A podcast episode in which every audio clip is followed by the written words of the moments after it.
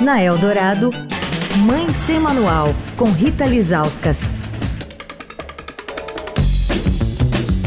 Oi, gente, Mãe Sem Manual, encerrando a semana, mas o Novembrinho Azul tá só começando. Essa é uma campanha que promove o debate sobre a saúde dos meninos. Eles vão muito menos ao especialista, ao médico, do que as meninas durante a adolescência, né, nessa faixa etária.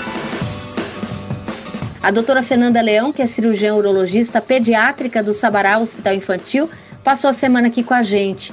Doutora, como é que a senhora acha que mães e pais precisam abrir esse espaço de diálogo com os filhos meninos sobre a saúde sexual e reprodutiva deles, né? Eu acho que a gente está muito maduro para conversar com as meninas, mas eu tenho a impressão que com os meninos rola um certo bloqueio. A senhora concorda comigo? Concordo. É sempre muito difícil essa abordagem com os meninos, né? Principalmente os meninos. As meninas é mais fácil, as mães acabam tendo uma um acesso mais direto, né, com as filhas, mas com os meninos acaba sendo mais difícil mesmo. Eu diria que a gente tem que ter um diálogo aberto, tá? É importante que a gente ultrapasse os tabus com os nossos filhos e tenha uma, uma abertura grande de falar sobre todos esses assuntos, inclusive porque é muito importante que eles saibam as situações através dos pais e encontre nos pais um porto seguro para tirar qualquer dúvida em relação a essa fase que eles estão passando de transformação. Então, é importante acompanhar, que eles avisem qualquer alteração que eles observem e, ao mesmo tempo, também